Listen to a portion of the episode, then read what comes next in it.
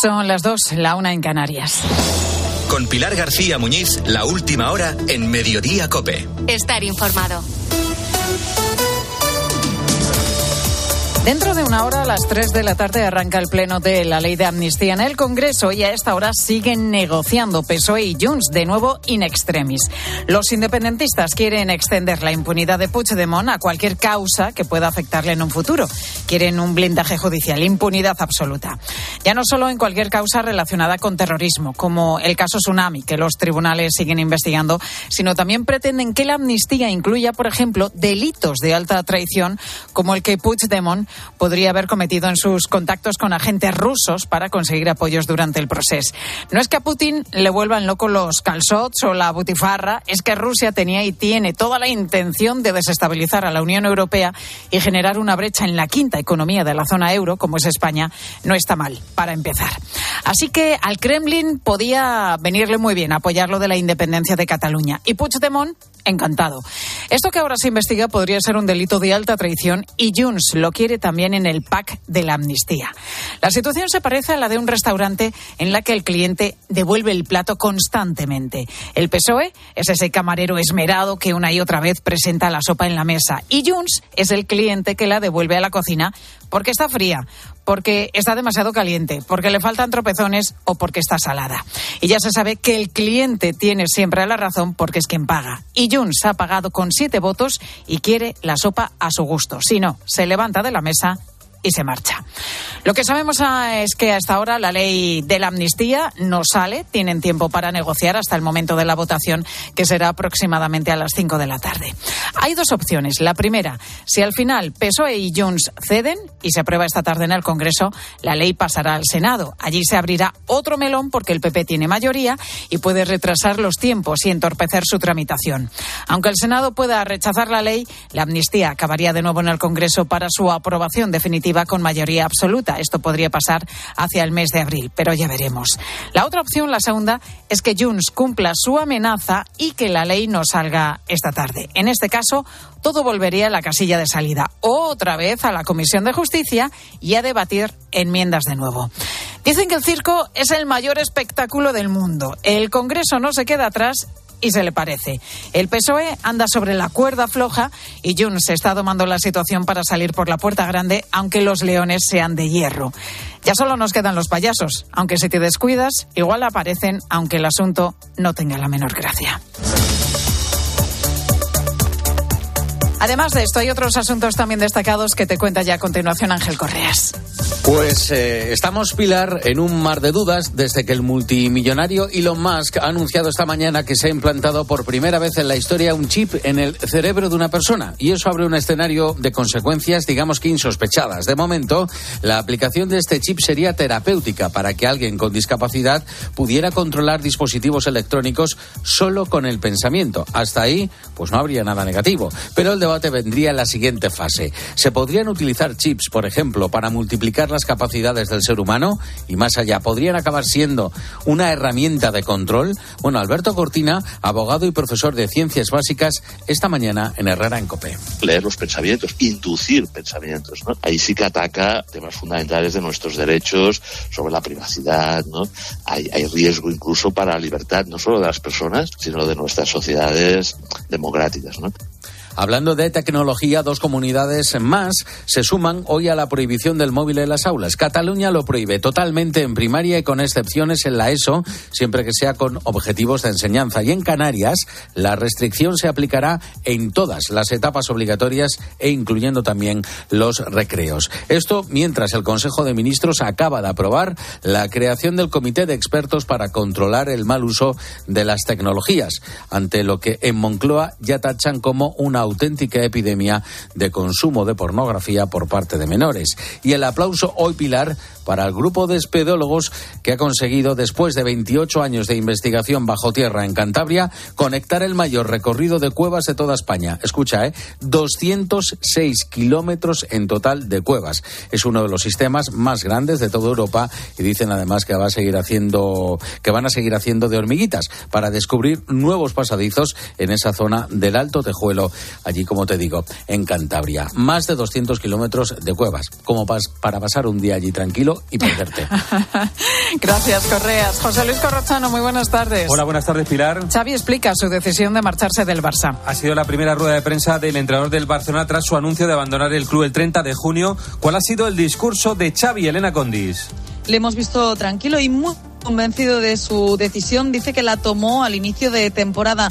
Asegura que en el Barça te hacen sentir a diario que no vales. Lo ha hablado incluso con Guardiola y con Valverde. Siente que no se ha valorado su trabajo y que no se valorará haga lo que haga. Está convencido además que al próximo entrenador le va a ocurrir lo mismo. No descarta volver en un futuro, pero ahora dice que el Barça no lo necesita y ve que esto no tiene solución, acordándose de las críticas que ha ido recibiendo sobre todo en los últimos meses.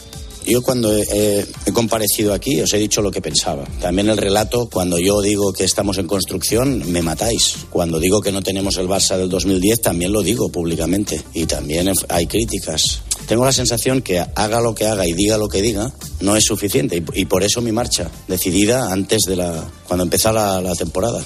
Esta mañana ha sido operado Valde, mañana a las 7 hay un Barça Osasuna y a las 9 un Atlético de Madrid Rayo Vallecano. Es noticia de la mañana. El Atlético de Madrid ficha al central del Valencia, Gabriel Paulista. Llega gratis por esta temporada y una más. Y se rompe el fichaje del italiano Moise Ken. Desde la una, además, está entrenando Ricky Rubio con el Barcelona tras abandonar este verano el baloncesto por problemas de salud mental.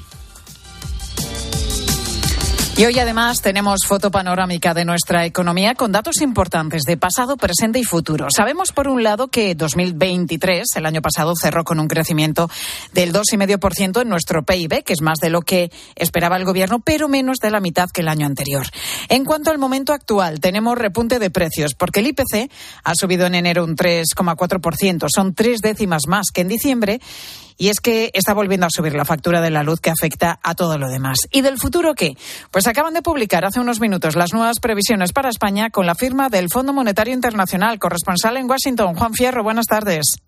El Fondo Monetario Internacional rebaja en dos décimas su previsión de crecimiento para la economía española en 2024, dejándola en el 1,5% y mantiene su previsión de 2025 en un crecimiento del 2,1%. Es la actualización de las perspectivas de la economía mundial que realiza el Fondo Monetario Internacional, que afirma también que la probabilidad de un aterrizaje brusco de una recesión de la economía mundial va disminuyendo. Los riesgos para la economía mundial, insiste el fondo, están en general equilibrados. Eso sí, el fondo advierte que es preciso prestar una atención renovada a la consolidación fiscal con el fin de restablecer la capacidad presupuestaria y poder abordar shocks futuros, recaudar ingresos para nuevas prioridades de gasto y frenar así el incremento de la deuda pública. Pilar García Muñiz. Mediodía Cope. Estar informado. Dudas económicas en el horizonte también por todo lo que tiene que ver con los agricultores y sus protestas que se extienden cada vez más por puntos de Europa. En términos de alimentación todavía podemos continuar 15 días con los bloqueos, pero es cierto que comenzamos a sentir la fatiga. Pero si tenemos que seguir una semana más no hay ningún problema, lo vamos a lograr. Sono un contadino siciliano e oggi sono letteralmente furioso. Estoy más que enfadado, casi pierdo la cabeza porque nuestros productos no interesan a nadie. Yo prefiero hacerme un champú con las naranjas que venderlas a 25 céntimos. Nadie puede permitirse ofender nuestros productos. I nostri prodotti Ahora mismo ya hay agricultores protestando en Italia, en Portugal, en Bélgica, en Alemania y sobre todo en Francia. De hecho, es muy curioso buscar la situación del tráfico en tiempo real en Internet y ver cómo casi toda Francia está llena de cortes en sus principales carreteras. Enseguida vamos a estar en París, pero el caso es que muy pronto la imagen podría repetirse también aquí en España. El jueves se va a decidir en qué van a consistir las eh, movilizaciones. Irán a las capitales de provincia, a las carreteras, a los puertos, a algunos centros eh, logísticos, para decirle, oiga, nosotros queremos eh, seguir viviendo de la agricultura y con estas normas y con estas formas que ustedes tienen, aquí hay muchas explotaciones que están cayendo.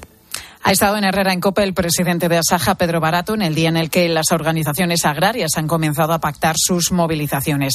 Y la pregunta ahora mismo, a la espera de protestas, es ¿Qué está pasando en concreto en los campos europeos? ¿Por qué tanto revuelo tantas quejas y tantas protestas?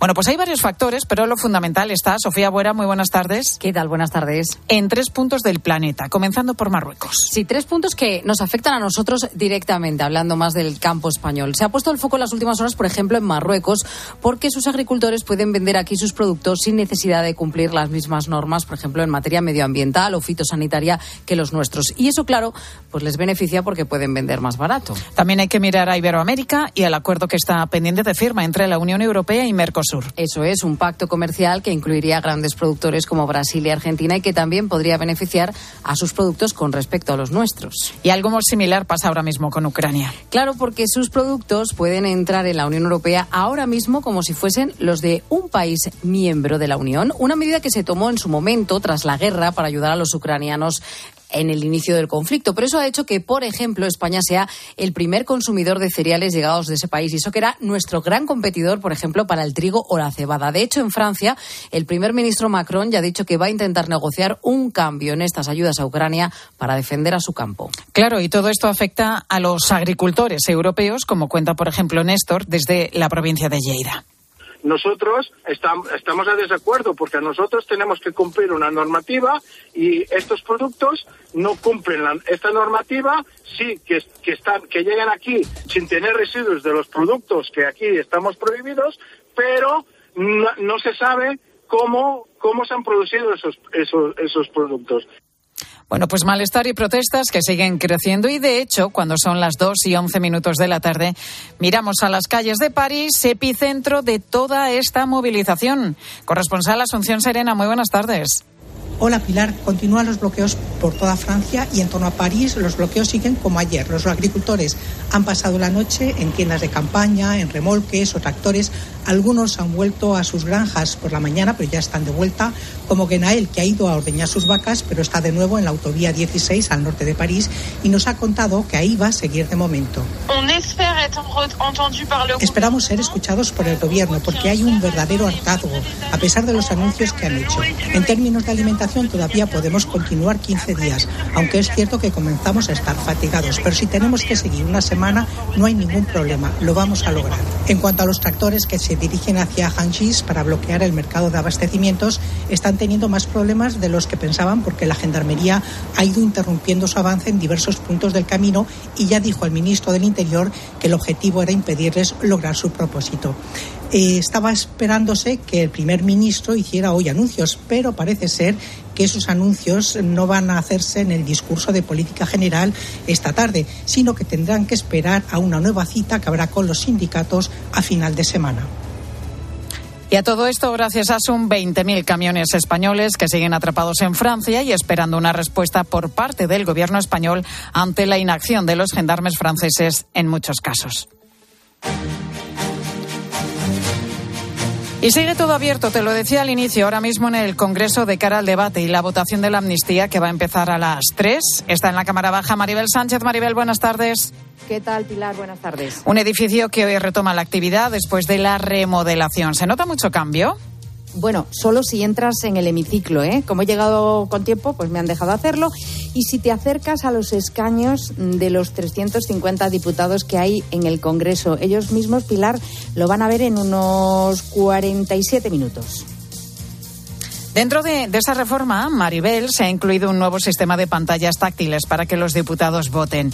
Y se van a estrenar hoy. No sé si es el mejor día teniendo en cuenta los fallos que se producen muchas veces a la hora de votar. Pues sí, por eso han ensayado varias veces, la última esta mañana, ¿eh? y además han dado instrucciones a sus señorías de cómo funcionan esas nuevas pantallas táctiles. Además de explicarles lo evidente, un botón verde para el sí, rojo no y la abstención amarillo, saben que eh, podrán leer ya los subtítulos de las intervenciones de los diputados en catalán, gallego o euskera, o usar unos auriculares como los que tenían antes. Será como ver una peli en versión original, solo que el contenido que lo estrena son las 40 enmiendas a la ley de la amnistía. También cambia el micrófono, ¿eh? más largo, más flexible y les permitirá ver los resultados de cada votación sin necesidad de levantar la vista hacia las dos pantallas gigantes instaladas en el hemiciclo. De hecho, Pilar, ya lo veían en la tablet de la que disponen todos los diputados y que sustituyó al teclado electrónico y obsoleto que ahora han retirado. Bueno, pues tres millones de euros ha costado el sistema en cuestión para votar con pantalla táctil y tener traducción en tiempo real con subtítulos en el Congreso. Gracias, Maribel. A ti, hasta luego. Y hay sueños que se hacen realidad y además con creces. Eso le pasó al pequeño Juan, que nació en un entorno muy humilde y cuya historia real ahora llega a los escenarios con sueños el musical. Vas a salir con muchas ganas de creer en tus sueños buenos, de trabajar por ellos, porque los sueños no solo hay que tenerlos, sino luego hay que tener el coraje de trabajar. Y como sociedad que somos, tener un sueño común de que el mundo sea mucho más bueno, ¿no? Y entonces es creer en la bondad de las personas. Es un mensaje para todo el mundo, sea creyente o no, pero que tenga dentro la luz esa del amor y la esperanza que todos compartimos. Toño Casado, ya conocido por otros espectáculos de éxito como 33 el musical, lanza ahora esta historia que en realidad es la que San Juan Bosco es la de San Juan Bosco y se va a estrenar después de Pascua el próximo 4 de abril. Sefi García, buenas tardes. Buenas tardes. Hace 200 años de aquel sueño premonitorio del Juan Bosco niño, el sueño cumplido que tuvo a los nueve años. Y de ahí nace la idea que Toño Casado ha puesto en pie. Un circo pobre del siglo XIX, un poco pinocho, según describe el propio Toño Casado, enmarca el trabajo y la ilusión que culminarán con el cumplimiento de este sueño. Hay trapecistas, funambulistas y mucha magia, tanto que el padrino del espectáculo es Jorge Blas. San Juan Bosco es el patrón de los ilusionistas. O sea, que yo lo celebro desde hace muchos años, desde que soy mago, y cuando Toño me contó la idea de hacer un musical que recree un poco la vida de este hombre tan especial, fundador de los salesianos y, creador de ilusiones y de sueños, pues yo no me lo podía perder. En 90 minutos, un elenco que ha trabajado en los mejores musicales, encabezado por Adrián Salcedo, pone en pie este musical para todos los públicos que se estrenará en el Teatro Salesianos de Madrid por un mes, pero promete prórroga visto el número de entradas vendidas ya, 14.000. Gracias, Efi.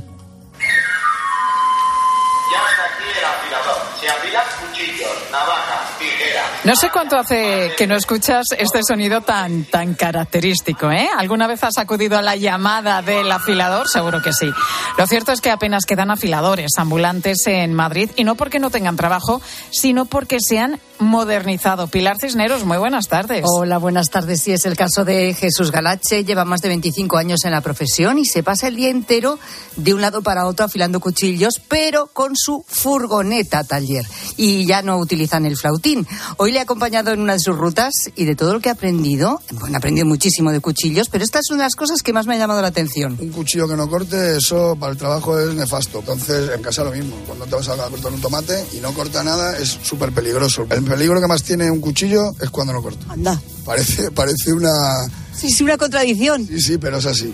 Esto es así, es verdad. Es así, que es te así. llevas la mano. eh, Totalmente. intentas cortar, ves que no puedes, pap, Se cortas, resbala Sí. y te corta. Bueno, he aprendido eso y otras muchas cosas más que me ha enseñado Jesús y que os voy a mostrar a todos esta tarde porque ha sido muy interesante acompañarle en una de sus rutas afilando cuchillos. Bueno, un tema muy evocador, además, a partir de las 4 con Pilar Cisneros y Fernando de Aro en la tarde de Cope. Nosotros seguimos en mediodía con tu Cope más cercana.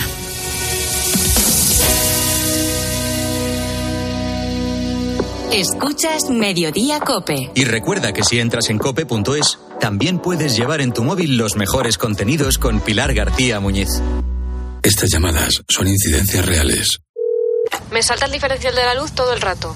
Es que se me está levantando la tarima y parece como una mancha de humedad. En estos momentos, ¿qué seguro de hogar elegirías? Mafre, la aseguradora de más confianza en España. Ahora con todos los servicios en tu app. ¿Perdona? ¿Que ahora Movistar Prosegura Alarmas incluye una garantía antiocupación? Uf, ya verás cuando se entere mi perro. Ningún guardián puede competir con Movistar Prosegur Alarmas, la primera y única alarma con garantía antiocupación, que no solo disuade y protege, ahora también se compromete contra las ocupaciones. Contrátala en el 900-222-250 o en movistarproseguralarmas.es.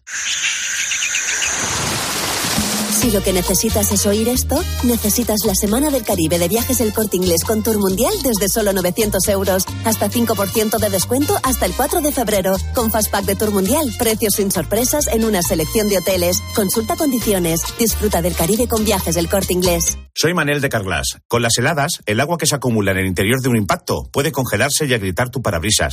Por eso, no te la juegues. Si tienes un impacto, mejor pide tu cita llamando directamente a Carglass o en nuestra web. Carglass cambia, Carglass repara. La avería del coche, la universidad de Ana. No sé cómo voy a llegar a fin de mes. Tranquilo. Si alquilas tu piso con alquiler seguro, puedes solicitar el adelanto de hasta tres años de renta para hacer frente a imprevistos económicos o nuevos proyectos. Infórmate en alquilerseguro.es o en el 910-775-775. Alquiler Seguro, la revolución del alquiler. Pilar García Muñiz. Mediodía Cope.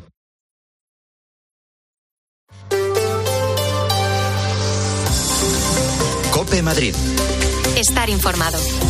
En la Comunidad de Madrid hay cerca de 170 menores esperando a ser acogidos por una familia. Forman parte de esos 4.000 menores que están tutelados por la Administración regional y que tienen alguna medida de protección.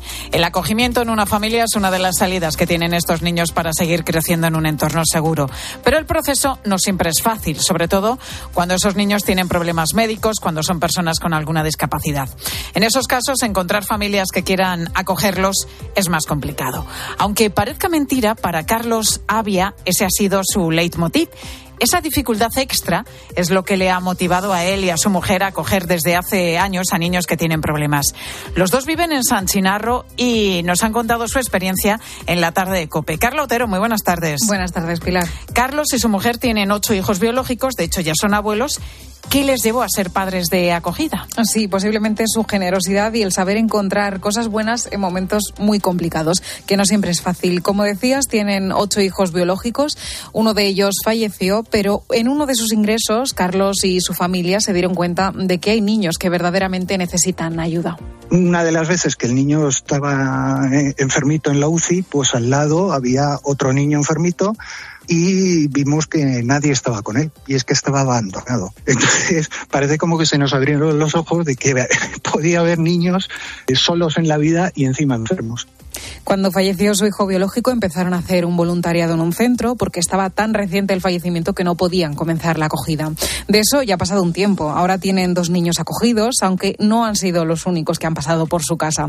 Para Carlos y su familia es algo único pero la satisfacción que da el poder eh, sacar adelante, eh, pues eso, a, niños que han sufrido, eh, pues la verdad es que esto, esto quien no, quien no lo ha vivido no, no, no lo sabe. Pero esta familia de San Chinarro es solo una de las más de 1.100 familias de acogida de la Comunidad de Madrid. La verdad que escuchas a Carlos y es que emociona, ¿no? Mm. Conocer su historia y decir, fíjate, no solamente acogen a niños, sino con algún tipo de, de problema médico, que son generalmente los, los que otras familias no, no eligen. Yo conocí también el caso de, de una mamá que se iba todos los fines de semana a sacar de un centro de acogida a un, a un chavalín, a un pequeñito con una discapacidad intelectual y dices, chapo, ¿no? Qué gente tan, tan, tan generosa, qué corazón tan, tan grande. Bueno, Carlos y su mujer, que son padres de acogida, urgente y permanente porque, Carla, hay varios tipos de acogimiento. Sí, por un lado está la acogida temporal, que es aquella que tiene un máximo de tres años. En ese periodo estiman que el niño podría volver con su familia biológica. La acogida permanente, como decías, es aquella adopción que la Comunidad de Madrid no considera que el niño pueda volver a su casa en un plazo más largo, en muchos casos para siempre, aunque la tutela la sigue teniendo la comunidad. Precisamente Carlos tiene a uno de sus hijos de acogida en esta modalidad y la otra en urgente. ¿Qué quiere decir eso de urgente? Bueno, pues así nos lo ha explicado Carlos. La comunidad autónoma eh, le retira la custodia a los padres. Eh, en vez de llevarlos a un centro de acogida, los llevan directamente a una familia. Cada comunidad autónoma tiene seleccionadas una cantidad de, de familias que eh, están dispuestas a hacer un acogimiento de este tipo. Son muchas modalidades, evaluación previa de la Comunidad de Madrid, por supuesto, pero Carlos nos ha dicho que hay algo fundamental en las acogidas y en el papel que desempeñan las familias en todas ellas, que es el cariño. El papel nuestro es eh, fundamentalmente quererles, pues es que le, les cambia la cara, o sea, eh, se vuelven mucho más sonrientes, más felices, más abiertos, más tranquilos y es una maravilla. Recordemos que hay cerca de 170 menores que están esperando a ser acogidos dentro de nuestra comunidad. les cambia la cara, decía Carlos, si es que el acogimiento les puede cambiar también la vida. Si alguien, si alguien tiene dudas, por lo menos que se informe que es una experiencia que merece la pena. Gracias, Carla. A ti, Pilar. Y hoy es un martes de cielo entreverado, como el jamón, con nubes altas que van abriendo hueco. Se van abriendo hueco de vez en cuando al sol. Las temperaturas son algo más bajas que ayer. Las máximas no van a pasar de los 16 grados y las mínimas más bajas las tenemos en Aranjuez con 0 grados. Aquí en la capital se quedan en el entorno de los 5. Ahora mismo en la puerta del Calá los termómetros marcan 14 grados. 2 y 24 vamos a ver cómo se circula por las carreteras madrileñas. DGT Alejandro Martín, muy buenas tardes.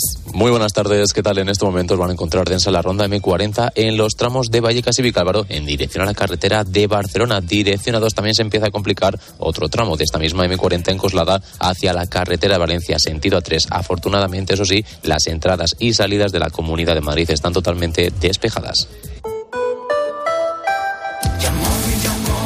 ¿Sabes cuánto vale tu coche? Seguro que más de lo que crees. En Yamóvil compramos tu coche en el acto y te pagamos más por él si está bien cuidado y nos encargamos de todos los gastos. No vendas tu coche sin antes visitar Yamóvil. Y ahora con un nuevo concesionario en Alcalá de Henares. Vender tu coche fácil en Yamóvil. Querido oyente, ¿has perdido algún ser querido? En Martínez La Fuente Abogados te ayudamos a tramitar la herencia. ¿Problemas entre los herederos?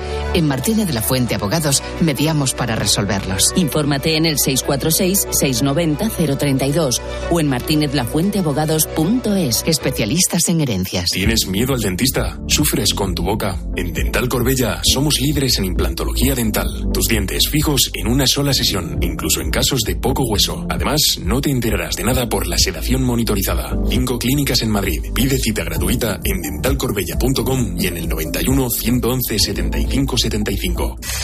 Cope Madrid. Estar informado. Más del 70% de los alumnos que estudian formación profesional en la Comunidad de Madrid encuentran trabajo en el primer año después de terminar sus estudios. Pero para titular necesitan, es obligatorio hacer prácticas.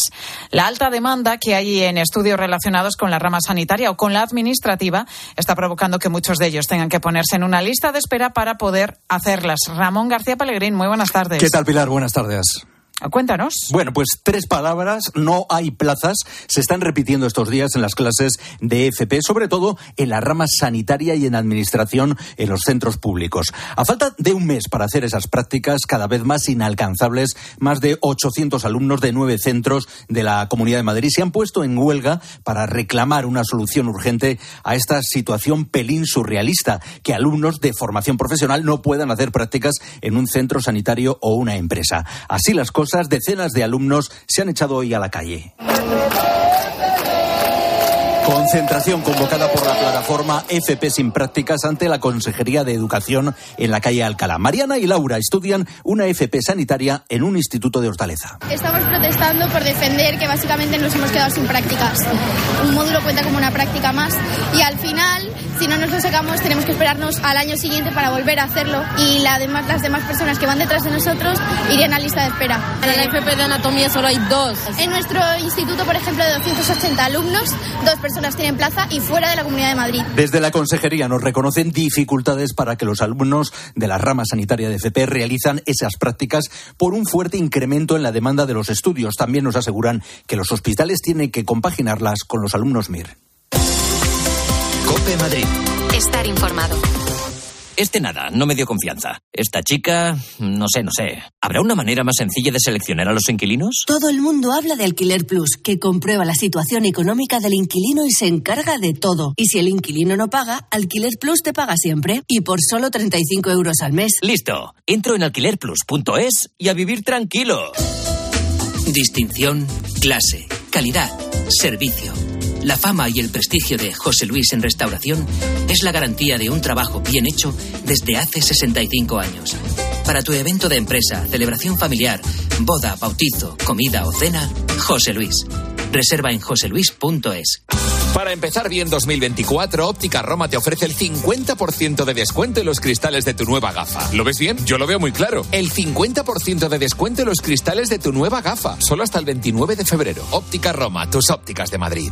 Madrileño, comienza el año revolucionando tu hogar con Social Energy. La mejor relación calidad-precio del mercado. Si no, te la mejoramos. Descuentos de hasta 3.750 euros y llévate 200 euros en tu batería virtual con Quiroluz. Con seguro todo riesgo incluido los dos primeros años. Tu cita en el 91 177 666 o socialenergy.es. Soy María Dueñas y quiero invitarte a que descubras el musical El tiempo entre costuras. Regresa a Madrid El tiempo entre costuras, el musical. La superproducción sobre las aventuras de Sira Quiroga que ha emocionado a todos. En el Teatro La Latina a partir del 7 de abril. Si te gustó leerlo, te encantará vivirlo. Consigue ya tus entradas en el tiempo entre costuras, el musical.com. Seguimos contándote todo lo que te interesa en Mediodía Cope.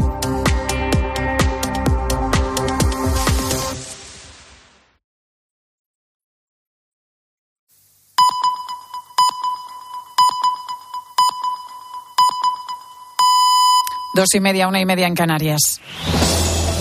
Última hora en Mediodía Cope. Pilar García Muñiz. Estar informado.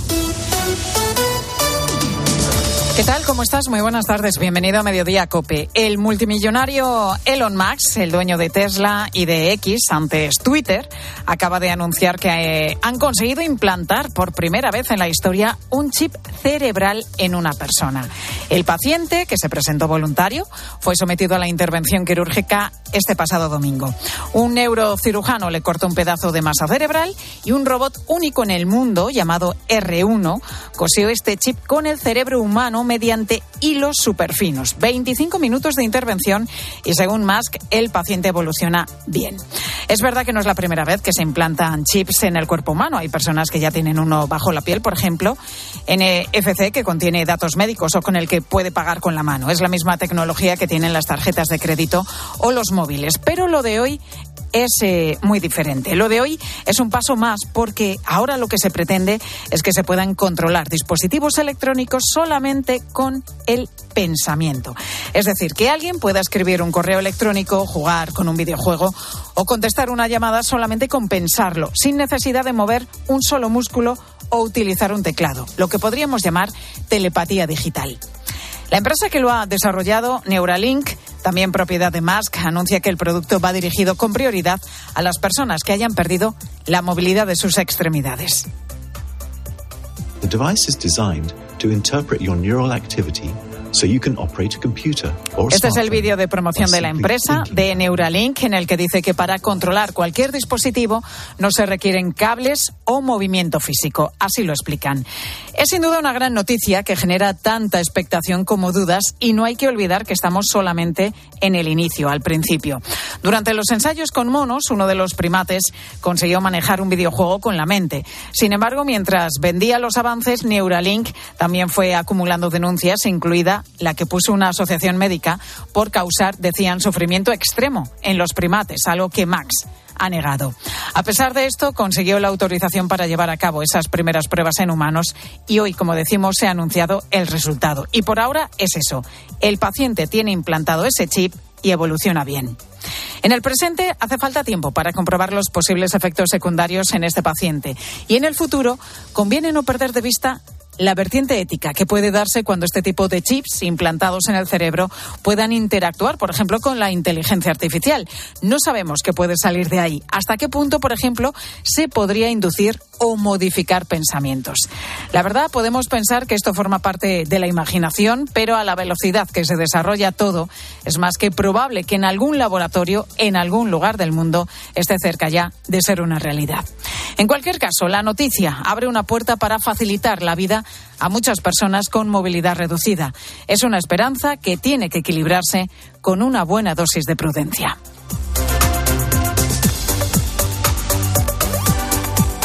Además de esto, están pasando más cosas destacadas como estas que te cuento ya con la ayuda de Ángel Correas.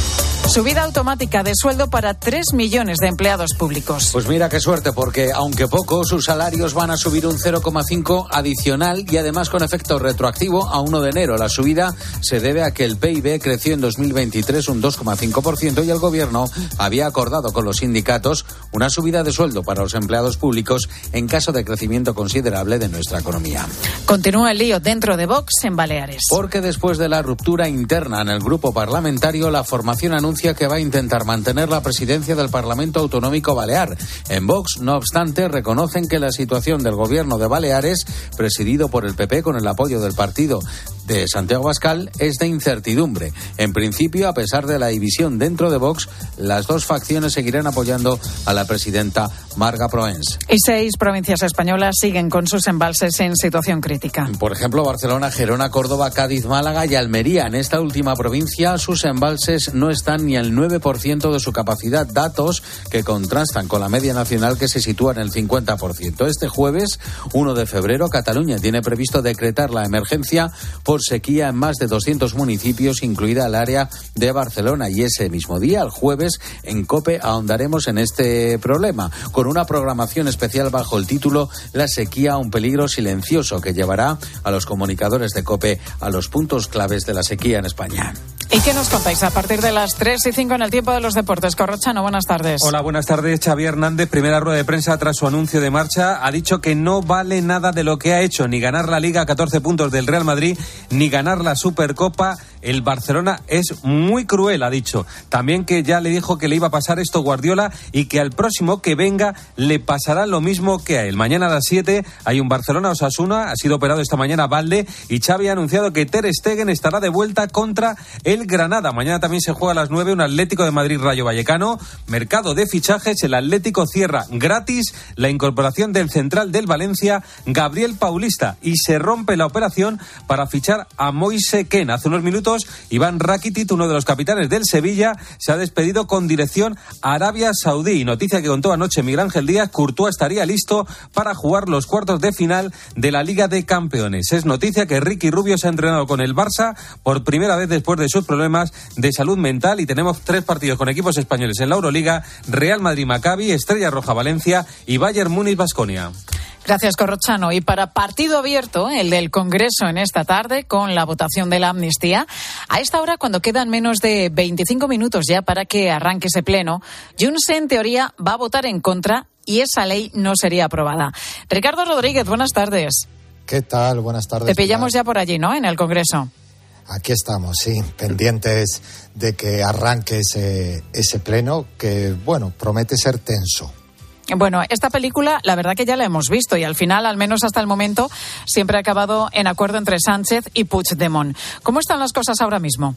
Bueno, pues ahora mismo la tensión es máxima y se deja sentir en el PSOE bajo ese envite de Junts y una negociación a todas luces agónica, como recordaba. Los reiterados avisos de los socialistas a los separatistas ante los riesgos de ampliar la cobertura de la ley por la posibilidad de ser tumbada ante Europa han caído por ahora en saco roto. Los siete diputados de los posconvergentes votarán en contra de la tramitación final de la amnistía en el Congreso. Esa ha sido la decisión de su ejecutiva siempre y cuando el texto mantenga sus actuales términos, más aún tras los pasos dados por distintos jueces. La pretensión independentista pasa por otorgar cobertura al conjunto de los delitos de terrorismo y de traición al Estado. Con el diálogo abierto hasta el final, en las mismas alturas del Gobierno se resisten a aventurar cuál será el desenlace. El rechazo al dictamen lo devolvería a la Comisión de Justicia, que dispondría de un mes para regresar al Pleno, una vuelta a la casilla de salida que impediría al Gobierno pasar de pantalla con una ley que evidentemente se le está haciendo mucho más indigesta de lo inicialmente previsto. Es importante esto que dices porque hay dos frentes fundamentales en todo este asunto. Primero, el de los delitos de terrorismo, por los que Puigdemont permanece imputado como supuesto organizador de la plataforma independentista Tsunami. Y segundo, el del posible delito de alta traición en relación con el papel que habría tenido Rusia en el intento separatista en Cataluña para desestabilizar a España y a la Unión Europea. Por eso el independentismo sigue empeñado en dar cabida a todos estos casos dentro de la ley de amnistía. Ricardo, más allá de las negociaciones, ¿qué se está diciendo en público? ¿Qué dicen en Moncloa? A ver, con Junts por medio, eh, el gobierno ha aprendido que apenas un par de horas pueden cambiarlo todo, pero ahora mismo eh, sí que detectamos pesimismo entre los muros de la Moncloa. La amnistía es una pelota caliente sobre la mesa. Así pues, el Ejecutivo se ha escudado públicamente en su firme compromiso con la ley y en el papel de los grupos parlamentarios para eludir un pronunciamiento ante el órdago separatista. Pilar Alegría, hace escasos minutos, se echaba balones fuera Una ley que está en su trámite parlamentario y, por tanto, máximo respeto también al Poder Legislativo. Y le corresponde ahora mismo a los grupos parlamentarios trasladar la posición de voto sobre esta ley. Hay que tener en cuenta que el PSOE lleva este arranque de la legislatura atrapado con la medida de gracia y ha sido incapaz de crear un relato que les permita levantar cabeza, porque la razón de la convivencia y la resolución del problema catalán, asumen internamente, sigue sin cuajar ante pues la desafección de una parte mayoritaria de la ciudadanía. Bueno, pues enseguida, a partir de las tres, empezamos a salir de dudas. Así que la tarde se presenta intensa allí en la Cámara Baja, donde está Ricardo Rodríguez. Ricardo, gracias. Gracias a ti, buenas tardes. Por cierto, si no se aprueba finalmente hoy la amnistía, regresaría a la Comisión de Justicia del Congreso y allí se podría reabrir la negociación y eso quiere decir que podría volverse a votar al cabo de uno o dos meses. También en el Congreso, aunque más eh, desapercibido, hemos conocido hoy los pasos importantes que se están dando en España para conseguir generar nuestra propia energía. Cuestión por la que cada vez más administraciones van de la mano. Ha sido dentro de la jornada de sostenibilidad y plantas fotovoltaicas organizada por la Unión Española Fotovoltaica. Allí se han dado a conocer, por ejemplo, los beneficios para las localidades que apuestan por plantas fotovoltaicas. Los explica a COPE el presidente de Unión Española Fotovoltaica, Rafael Benjumea. Tienen un beneficio económico, que son los impuestos que dejan este tipo de proyectos en la localidad. También hay un beneficio en la creación de empleo, en atraer otras industrias, como es el caso de Trujillo, donde gracias a una planta fotovoltaica ha venido una fábrica de diamantes, que es un proyecto transformador de la región. Y después también la posibilidad de tener eh, autoconsumo, la posibilidad de tener comunidades energéticas que permitan ahorro en el precio de la luz. Muchísimos beneficios que hay que saber explicarlos bien para buscar una integración de la mano de la sociedad. Y otra cuestión importante, una de las principales conclusiones del informe del impacto de las instalaciones fotovoltaicas es que los proyectos de energía solar en suelo pueden ser también un refugio para la biodiversidad, especialmente de aves.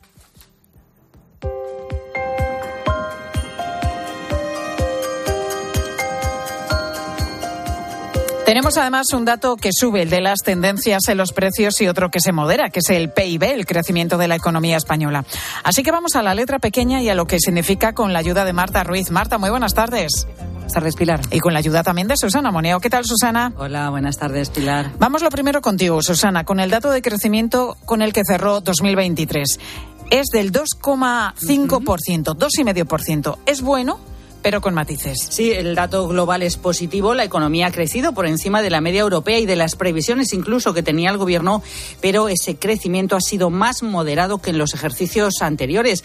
Llegó incluso a avanzar un 6%. Se ha suavizado pues el impulso y si nos comparamos con nuestros socios, debemos tener en cuenta que nosotros partimos de una pérdida de la economía del 11%, muy superior a la media europea. Miguel Ángel García es analista de FEDEA la economía española cayó bastante más que la media de la, de la Unión Europea durante la pandemia y los años posteriores y por lo tanto tiene una cierta lógica que ahora tengamos un, un, nivel de recuperación superior a estos países que no tuvieron tanta caída en la pandemia y que por lo tanto se recuperaron antes. El impulso ha llegado en el último trimestre con el acelerón del consumo privado y público y la recuperación del turismo. Claro, es que hace unos años crecer al 2,5% sería buenísimo, pero teniendo en cuenta de dónde veníamos en 2022, la comparativa ya no es tan buena. Y luego está, Marta, la cuestión de los precios, que vuelven a subir, pero en enero lo hacen incluso más que en diciembre. Sí, esa inflación eh, rompe con la tendencia a la baja de los dos últimos meses, escala hasta el 3,4%, son tres décimas más que en diciembre por el encarecimiento de la electricidad. Y tiene sentido, Pilar, porque el IVA de la factura de la luz ha pasado del 5 al 10%. Sí que bajan los carburantes con respecto a hace un año, lo destaca el Instituto Nacional de Estadística. La inflación subyacente, la que quita alimentos frescos y energía, la más persistente, sí baja dos décimas hasta el 3,6. Y esto es lo importante, como destaca María Jesús Fernández, economista senior de Funcas, la Fundación de las Cajas de Ahorro. La subyacente sigue descendiendo, ¿no? que es lo relevante, porque es esto lo que nos da la, la, la indicación de cómo van evolucionando las presiones inflacionistas. ¿no? Y ya van seis meses de bajadas, Pilar. Con estos datos os pregunto a las dos por la previsión que viene tanto en los precios como en el crecimiento de la economía. Susana. Sí, para este año el Gobierno prevé un crecimiento más dinámico del que esperan los analistas. Lo sitúa en un 2,4. Si analizamos al detalle algunos dígitos conocidos hoy, hay serias dudas de que el impulso vaya a ser importante. Por ejemplo, la productividad ha caído un 0,8%. Y esto lo que está demostrando es que va a ser bastante difícil el que se puedan mantener crecimientos en el futuro y sobre todo una mejora de la renta salarial en, los próximos años.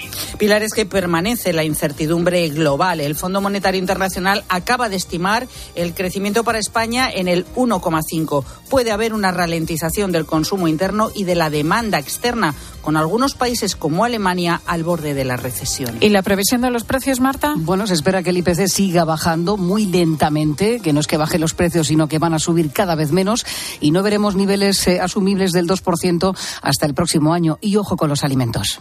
La tasa de inflación en los alimentos se va a mantener elevada y va, a ser más lenta su reducción, ¿no? Que igual otros componentes como bienes o, mm, o servicios, ¿no? Hay que recordar que solo en 2023 la cesta de la compra subió un 7,3%.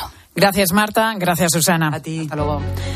Miramos además un día más al aeropuerto de Barajas, donde continúan los problemas ante la cantidad de personas llegadas de otros países que piden asilo en España. Juan Baño, muy buenas tardes. ¿Qué tal? Buenas tardes, Pilar. Sabemos que ya está en marcha desde esta mañana una cuarta sala que se ha habilitado por parte del Ministerio del Interior, pero los problemas continúan, Juan. Efectivamente, Interior ha puesto en marcha esta mañana la nueva sala en la Terminal 1. Es la cuarta para alojar a los solicitantes de asilo. Hoy se está notando ese incremento de llegadas. Según fuentes sindicales en la policía, siguen abarrotadas las instalaciones habilitadas en un número de inmigrantes que oscila entre los 400 y los 450. A eso se suman los que van ocupando por saturación las zonas comunes en la Terminal 4. Y eso que la nueva sala dispone de capacidad para unos 160 migrantes, según el Departamento de Grande Maralaska. Nos aseguran en el Sindicato Unificado el SUB que hoy se estarían trasladando a ese nuevo habitáculo parte de los 135 ocupantes de la sala habilitada en la Terminal 4 para fumigar esta última. Sigue siendo una preocupación la insalubridad, falta de higiene y la atención a las necesidades mínimas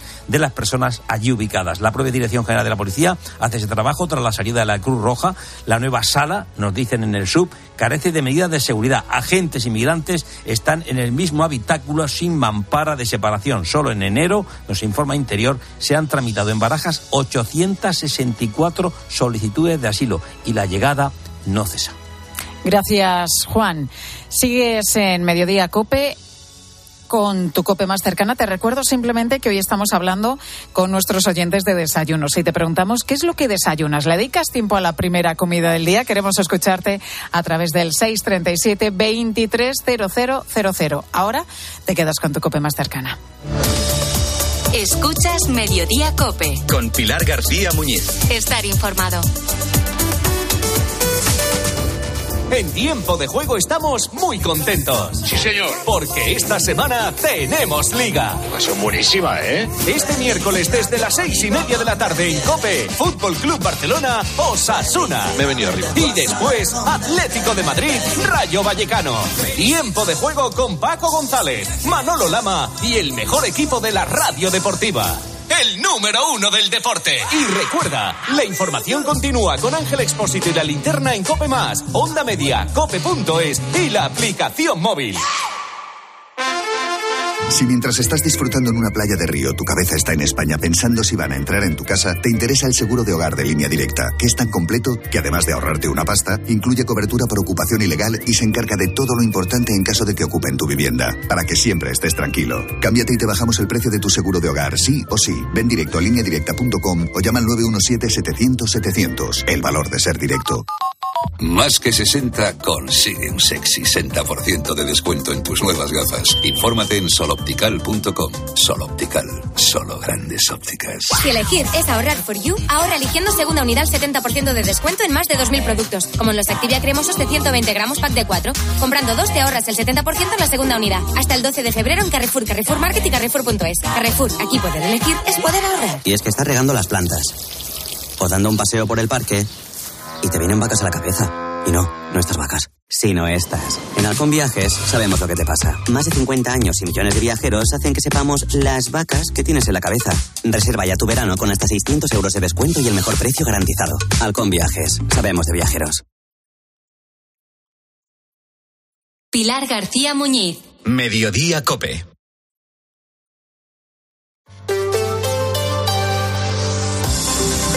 Cope Madrid. Estar informado. Madrid es un referente en los trasplantes de órganos, pero el éxito de estas intervenciones no termina en la operación. Después hay que lograr que no haya rechazo.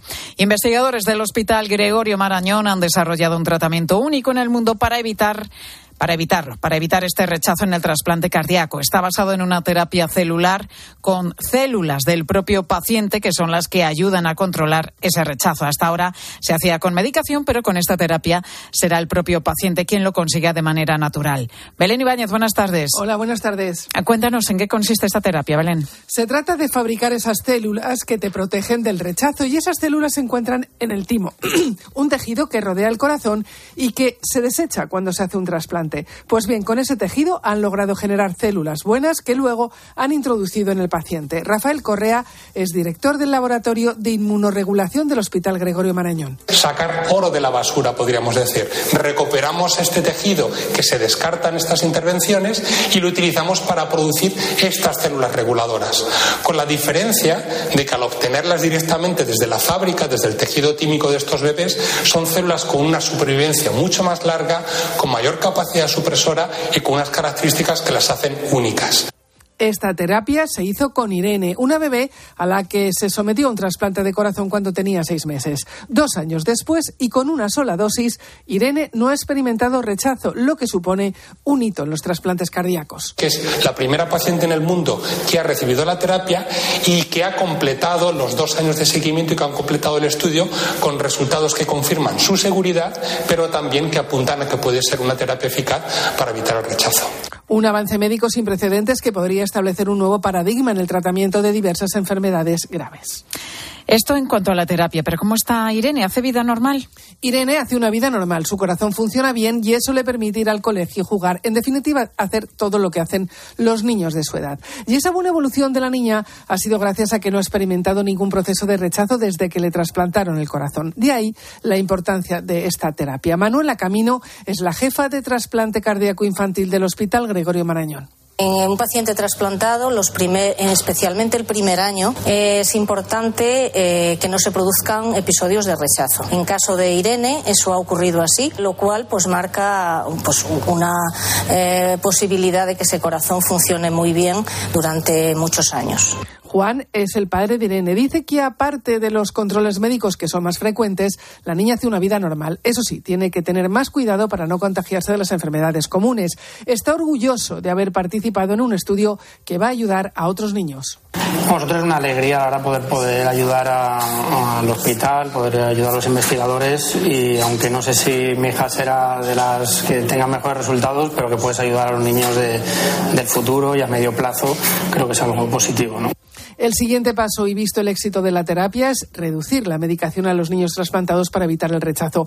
Medicación que tiene sus inconvenientes, como es la falta de defensas y, por tanto, la mayor facilidad para coger enfermedades. Gracias, Belén. Y enseguida vamos a hablar de las tarjetas monedero y cómo se va a gestionar a partir de ahora la ayuda que ofrece el Banco de Alimentos de Madrid a las familias más necesitadas. ¿Te compraste un coche entre 2006 y 2013? Igual tú no, pero seguro que tu hermana, un primo, un vecino o una amiga, sí, porque fueron millones de personas las que pagaron de más por el cártel de coches. Ahora con OCU pueden reclamar su dinero, más del 10% del valor de su coche, aunque ya no lo tengan. Diles que entren en ultimomodelo.com. Reclama tu dinero con OCU. The Avenue. En un mundo donde el lujo toma nuevas formas, una inmobiliaria destaca por encima de todas.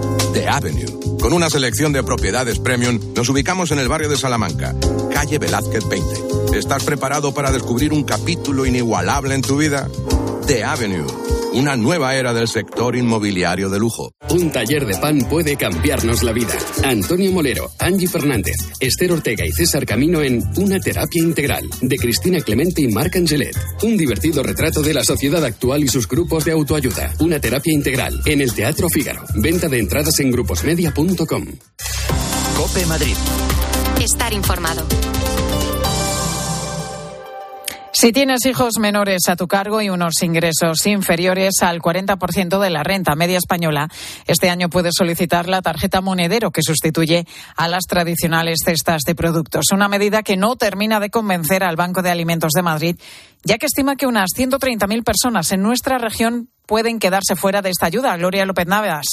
Buenas tardes. El Banco de Alimentos de Madrid ayudó durante el año pasado a que 150.000 personas pudieran tener una comida diaria en nuestra región. Unas cifras que van a ser difíciles de repetir con este cambio de criterio. Gema Escriba de Romaní es la directora de esta institución y calcula a COPE cuántas personas van a quedarse fuera de estas ayudas. Si nosotros proyectamos esas 70.000 tarjetas que se van a distribuir a nivel nacional y calculando que como mucho nos llegaría un 20%, estaríamos hablando de 14.000 tarjetas a una media de tres personas por tarjeta, significaría que la ayuda llegaría a 40.000 personas. Es decir, dejaría a 130.000 personas fuera. Los más afectados van a ser las personas sin hogar o sin documentación, pero también instituciones como el Banco de Alimentos, que va a tener menos recursos para poder atender a los más necesitados. Hemos proyectado las necesidades de cesta básica para el año 24 a 137.000 personas y estamos hablando de que necesitaríamos 7 millones de kilos de alimentos de cesta básica con un un coste de 8,3 millones de euros. Estos primeros meses de puesta en marcha, la ayuda va a ser gestionada por el Ministerio de Derechos Sociales. Sin embargo, el año que viene la tarea va a recaer ya en las comunidades autónomas.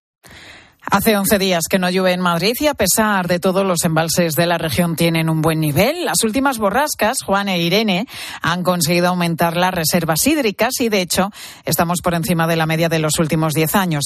Pero la falta de lluvia y temperaturas altas, más altas de lo habitual para un mes de enero, están dando ya los primeros problemas a los alérgicos. Pues llevo desde el miércoles de la semana pasada con picor de ojos y con estornudos. Y por la noche se me, se me tapó la nariz.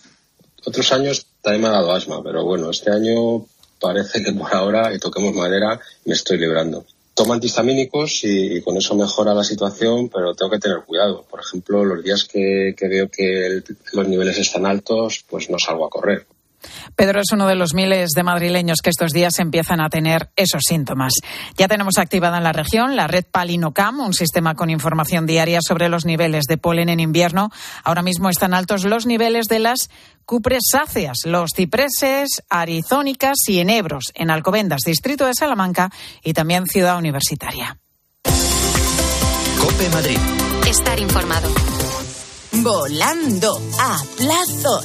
¿Sabes que con Plus Ultra Líneas Aéreas puedes pagar tu vuelo en tres plazos? Además, todas nuestras tarifas sí incluyen al menos una maleta facturada. Regístrate en Premier, nuestro programa de fidelización. Compra en premier.plusultra.com y descubre lo mejor de Colombia, Perú y Venezuela. Plus Ultra Líneas Aéreas. A partir de los 40 años, la vista empieza a sufrir cambios. Somos óptica y audiología universitaria y venimos para cuidar de tu visión y de tu audición con una atención personalizada de calidad. Óptica y audiología universitaria para jóvenes de 1 a 100 años.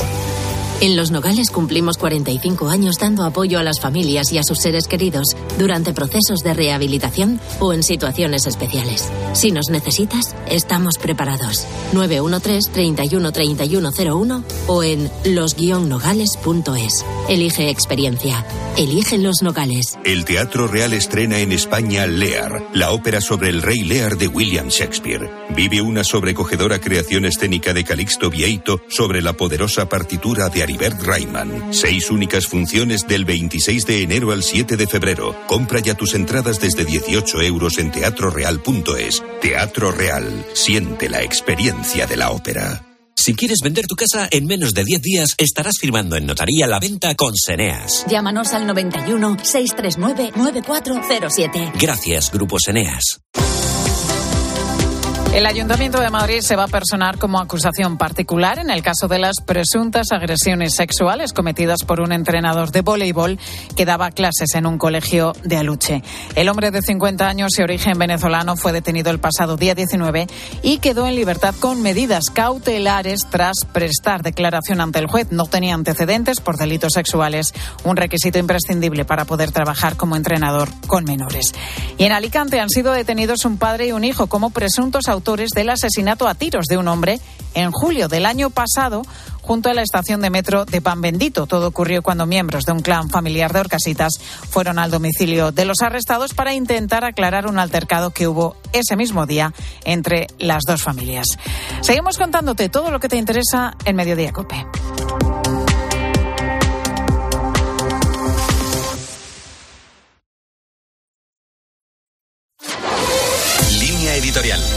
Cope. En estas horas en las que se debate la ley de la amnistía en el Congreso, conviene recordar las diferencias con la amnistía de 1977 que facilitó la transición. La demanda de amnistía era uno de los pilares reivindicativos de aquellos años. Libertad, amnistía, estatuto de autonomía fue el grito que unió a los partidarios de la democracia. La amnistía la defendía con fuerza el Partido Comunista, que desde 1960 apostaba por una política de reconciliación. La amnistía aparecía entonces no como una fórmula reactiva ni defensiva, sino como expresión de la nueva cultura política que se pretendía afirmar. Hasta ese momento, en España, se habían aprobado durante el siglo XIX y el XX 20 amnistías, todas ellas consecuencia de que los nuevos gobernantes no admitían la legitimidad de los anteriores. La finalidad de estas amnistías era dejar impunes los delitos de los que accedían al poder. Sus efectos no eran pacificadores, daban lugar a nuevas amnistías de signo contrario y a menudo terminaban en nuevos conflictos. Eran en realidad autoamnistías aprobadas por una España en contra de la otra. La amnistía de 1977 fue algo totalmente diferente. Fue fruto de un amplísimo consenso. En realidad tuvo un apoyo casi unánime. Abrió la puerta a una constitución también de consenso y al periodo más largo de paz, prosperidad